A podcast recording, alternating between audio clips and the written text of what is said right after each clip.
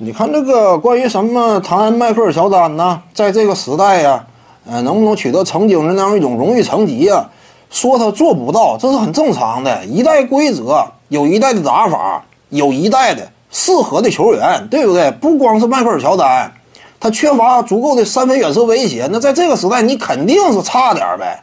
你还能像当初似的，呃，那么强势啊？在九十年代的时候，你缺乏三分火力没有问题，对不对？那这帮整体他就不不是特别强调这个嘛，但是现在不行啊。再比如说呢，啊，斯蒂芬库里呀，达米安利拉德呀，特雷杨啊，甚至包括胡子球手啊，以上这些位特别擅长三分线以外持球远射作业的这些超级巨星，这个时代一等一的大腕儿，这样说横移到九十年代。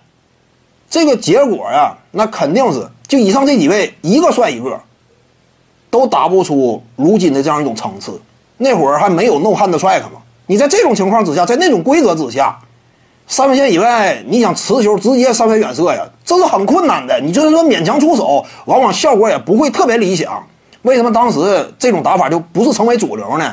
其实早期自从三分线出台，联盟当中你说那些总经理啊、主帅。他们傻吗？一点不傻呀，人家都非常精啊。为什么他们看不到魔球理论呢？为什么说后来魔球理论才大行其道呢？不是因为当时那些教练看不明白，而是因为什么？你光有三分线不行。我也知道，我三分线以外投射呀，哎，我只要能投百分之三十三的命中率，差不多等同于两分球百分之五十。问题就在于，这玩意儿，他外线防守球防守人呢，他可以用手拨楞你。那会儿整个外线呢，整体防守吹罚呢相对松，那你这会儿你没那么容易出手啊，你受到的干扰大，越是远射，你一旦说受的干扰大，那这个对命中率呢可能说有剧烈的影响，那这样一来的话，它就不能形成一个真正有效的，呃，长期执行的这种风格嘛。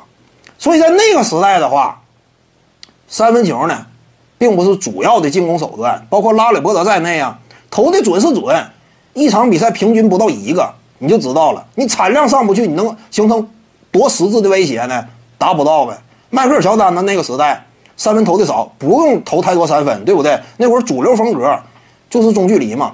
你手可以打我身上，我背身打你，你打也白搭嘛，对不对？徐静宇的八堂表达课在喜马拉雅平台已经同步上线了。各位观众要是有兴趣的话呢，可以点击进入到我的个人主页当中，在专辑页面下您就可以找到它了。